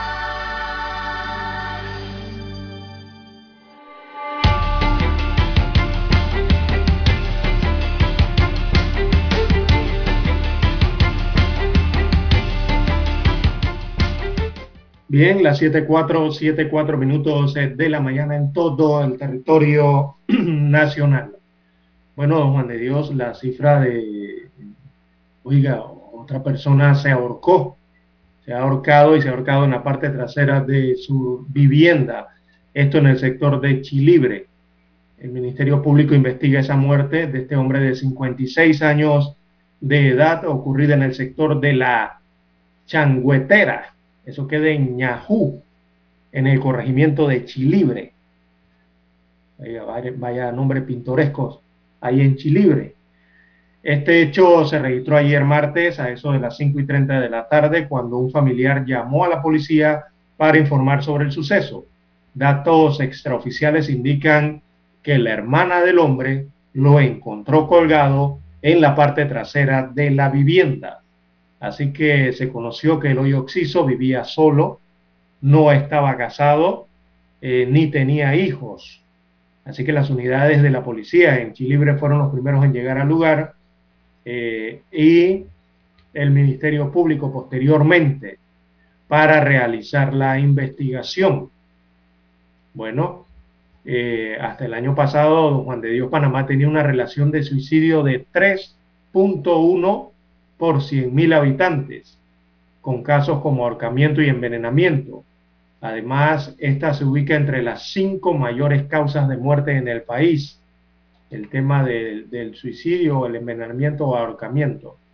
Y de acuerdo a las estadísticas, en los últimos años hubo un incremento en el grupo de, en el grupo de jóvenes y adolescentes eh, de este tipo de suicidio, según los informes de las autoridades de salud.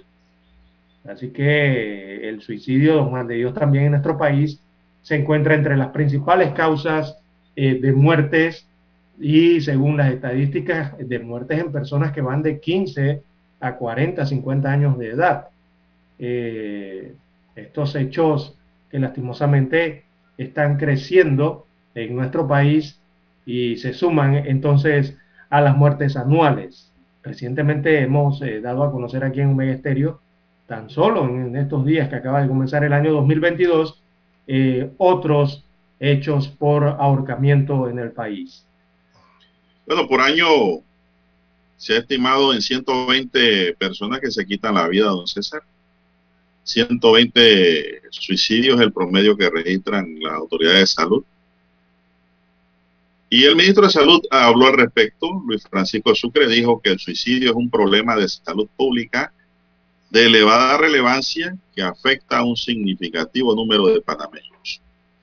Dijo que en la actualidad los suicidios representan una tasa del 3,1% por cada 100.000 habitantes en el país y amenaza en convertirse en una pandemia por su rápida expansión, representando en el país la tercera causa de muerte para los jóvenes de edades comprendidas entre los 15 y los 19 años.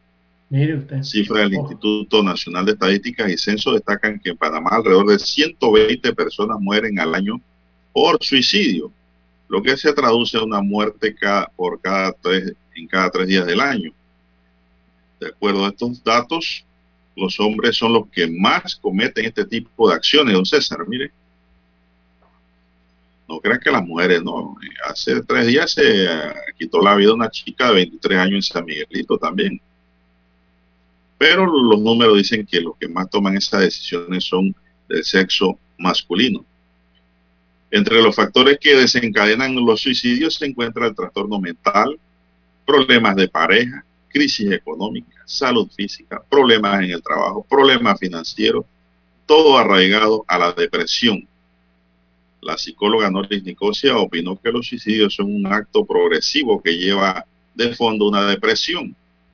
Las personas no toman la decisión de quitarse la vida de un día para otro, sino que se han ido desvalorizando, desmotivando a través de mucho tiempo por una depresión galopante que nunca se atendió a nivel psicológico y al no ver salida tendrán, tienen, tienden a quitarse la vida, sostuvo la psicóloga. Explicó que las personas que sufren de depresión pueden tomar esa decisión tras mantener una insatisfacción, ya sea laboral, de alguna relación de pareja, entre otras causas que le hagan sentirse mal consigo mismo. Por su lado, la psicóloga Geraldine Emiliani, que de paso le enviamos un saludo, don César y don Dani, porque ¿no? ¿Cómo no? Manifestó que las personas que incurren en estas decisiones siempre dan señales que son clave para evitar que consumen los actos suicidas. Entre estos están la depresión u otra enfermedad mental, sentir desesperanza, perder interés en actividades diarias, cambiar patrones de alimentación y sueño, sentirse fatigado, irritable, dificultad para concentrarse, tener pensamientos suicidas o relacionados a la muerte, aislarse de los demás e intentar cometer suicidio en más de una ocasión. Así que pues, este es el informe de lo que ocurre en Panamá y esto llama poderosamente la atención, Lara, porque cuando vemos a algún familiar o amigo deprimido, hay que conversar con esa persona. O César. Sí, hay que ayudarla. Escucharla sobre todo. Hay que, hay que escucharlo y darle idea a ver cómo se puede ayudar. No burlarse, ¿eh? porque hay supuestos amigos, entre comillas, que quieren saber cuál es eh, el problema que tiene un, un amigo para burlarse, mofarse y no colaborar. No, eso no es así. Cuando un familiar o un amigo está en depresión, hay que hacerlo reaccionar y ayudarlo, a- hay que estimularlo a que deje atrás esa depresión, que todo es superable, don César, menos la muerte, pero la muerte cuando Dios la ordena o la pide, no antes. Así que pues este es un problema que estamos viviendo en Panamá y el mundo, por eso es que se llama de- le llaman pandemia, don César también. Porque Así mucha es. gente toma esa decisión pues cruel para consigo mismo, algunas veces hasta inconsciente de las consecuencias. Y a nadie le gusta o le gustaría tener noticias de un familiar o un amigo que se haya suicidado, César. Eso pues, es doloroso. Por eso es que hay que conversar, entonces. Hay que conversar, hay que dialogar y buscar ayuda profesional. In- inmediatamente, don Juan de Dios. Así E- Esa es. ayuda sí no puede esperar. Esa es Un psicólogo y inmediatamente. el Usted, psicólogo determinará si necesita la intervención del psiquiatra. Exactamente. Eh, las señales eh, dan las alertas eh, y lo que hay que hacer es, ante esas alertas, es buscar ayuda inmediata y, y los que están alrededor de la persona que tiene estas intenciones, ayudarlo a que busque esa ayuda eh, profesional. Claro, uno le va a preguntar, ¿no? Con mucha delicadeza la situación porque está atravesando en, en esos momentos de depresión y todo esto. Pero eh, sí recomendarle o, o- o buscarle, si es posible, ayuda inmediata, ¿no? Profesional. Bueno, ya son las 7:12 minutos, don Dani, y bueno, hace mucho frío aquí en mi cabina. Vamos a la pausa y regresamos. 7.30 AM. Infoanálisis. Con entrevistas y análisis con los personajes que son noticia. La mejor franja informativa matutina está en los 107.3 FM de Omega Estéreo. Cadena Nacional. Desde los estudios de Omega Estéreo, establecemos contacto vía satélite con la voz de América. Desde Washington, presentamos el reportaje internacional.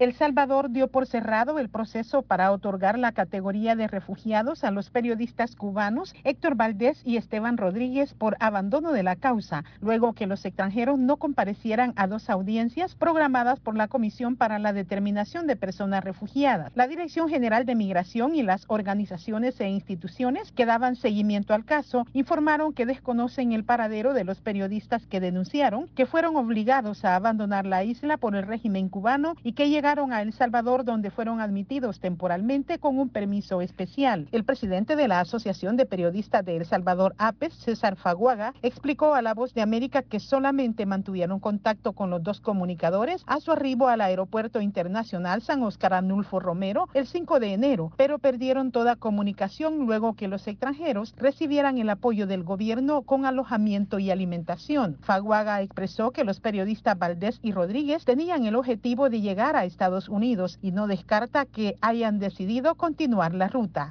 la red de apoyo para los ciudadanos cubanos en Estados Unidos y en particularmente en algunas ciudades del sur de Estados Unidos es mucho mayor que la red de apoyo que puedan tener en cualquier otro país. Entonces, eh, esto yo estoy asumiendo que habrán continuado su viaje. Los periodistas salieron del hotel en el que se alojaban antes que se les venciera el plazo que les habían otorgado para la estadía, según dijo el procurador para la defensa de los derechos humanos Apolonio Tobar. Nerima del Reyes, Voz de América, El Salvador. Escucharon vía satélite desde Washington el reportaje internacional. Para anunciarse en Omega Estéreo, marque el 269-2237. Con mucho gusto le brindaremos una atención profesional y personalizada. Su publicidad en Omega Estéreo. La escucharán de costa a costa y frontera a frontera. Contáctenos 269-2237. Gracias.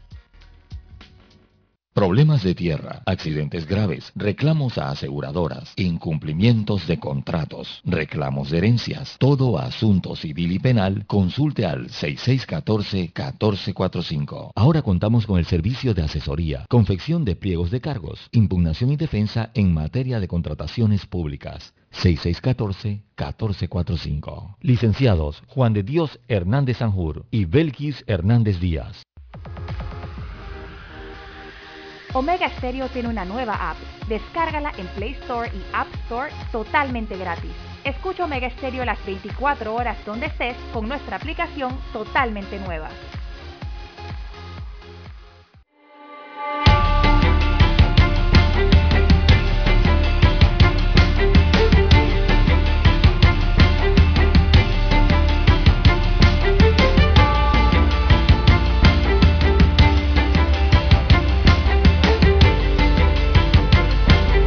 Avanzamos, avanzamos, señoras y señores, en sintonía de Omega Estéreo, cadena nacional.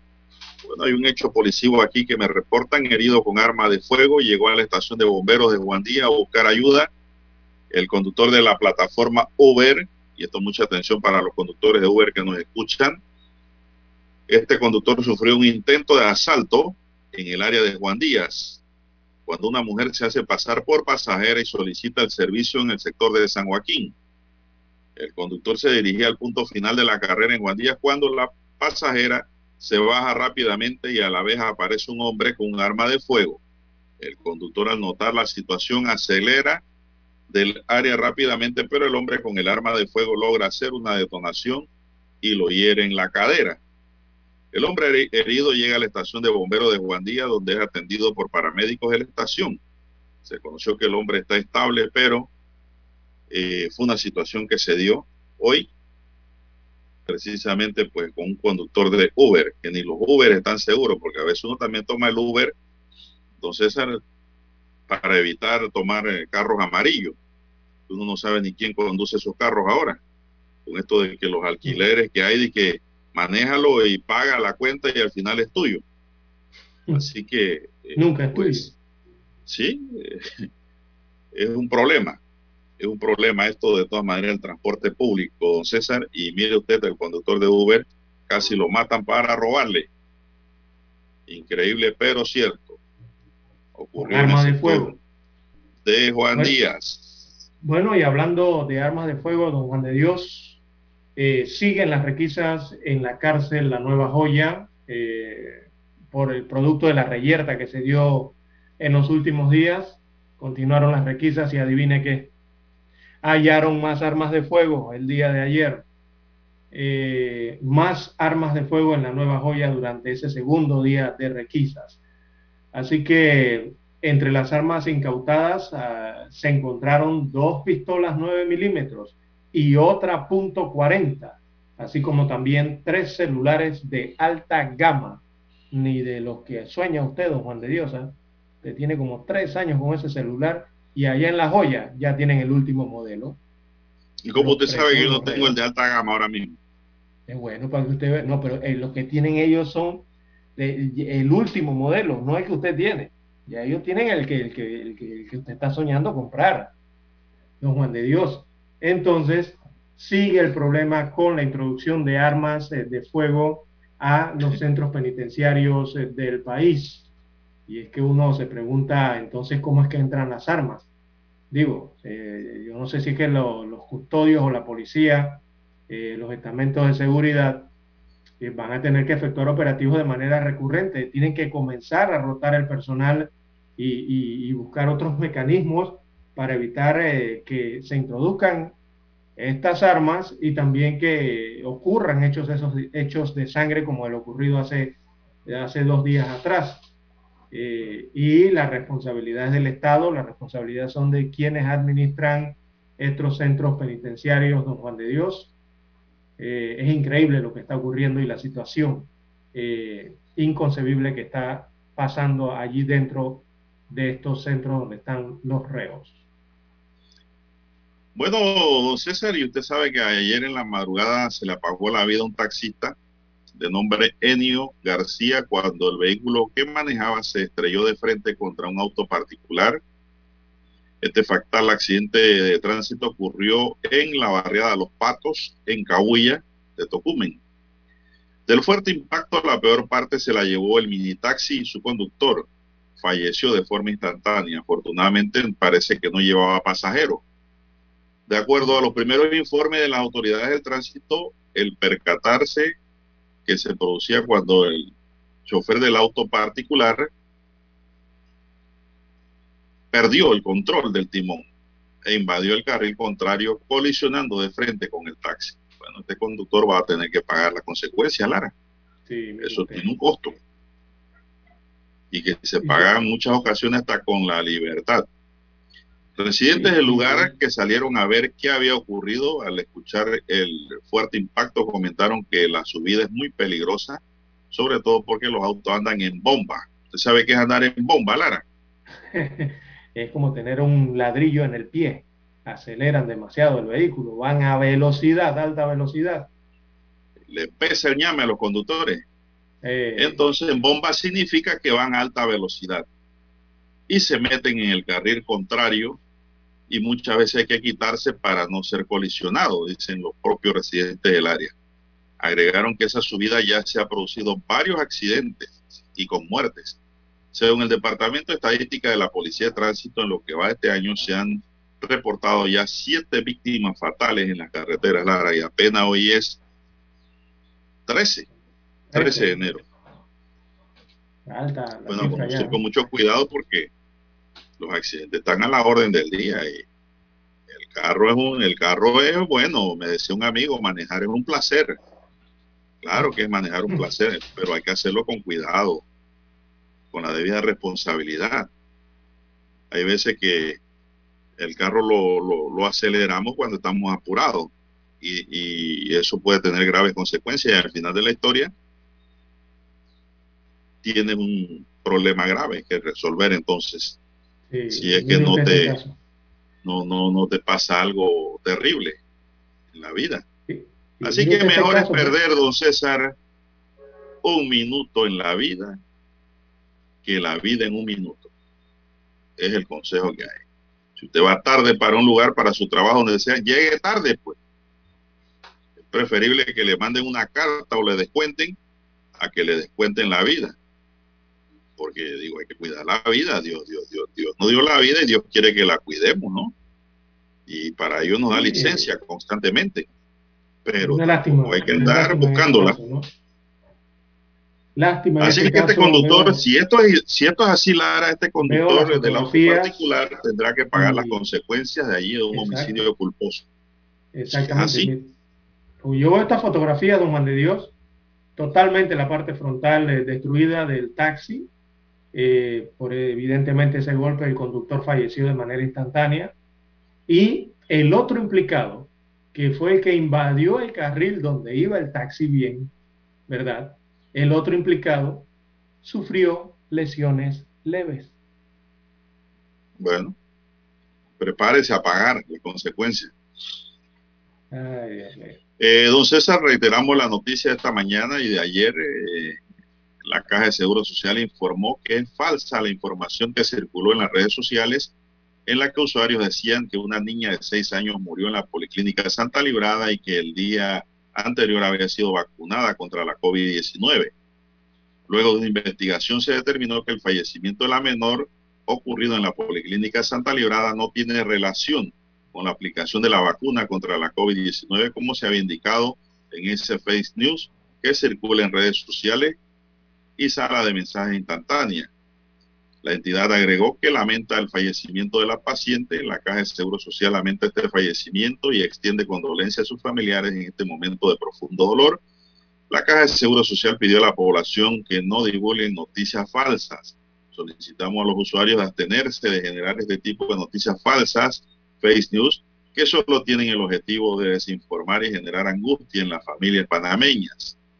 La Caja de Seguro Social reitera a la población que a la luz de las evidencias científicas las vacunas son necesarias y eficaces y seguras para enfrentar la pandemia, don César. Sí, la- esa institución confirmó ayer o constató ayer que la niña nunca se aplicó la vacuna contra la COVID-19. O sea, no estaba inoculada eh, con este fármaco. Así que por eso están ya haciendo el llamado a la población de evitar eh, disem- eh, diseminar ese tipo de informaciones, de noticias falsas eh, y desinformadoras, ¿no?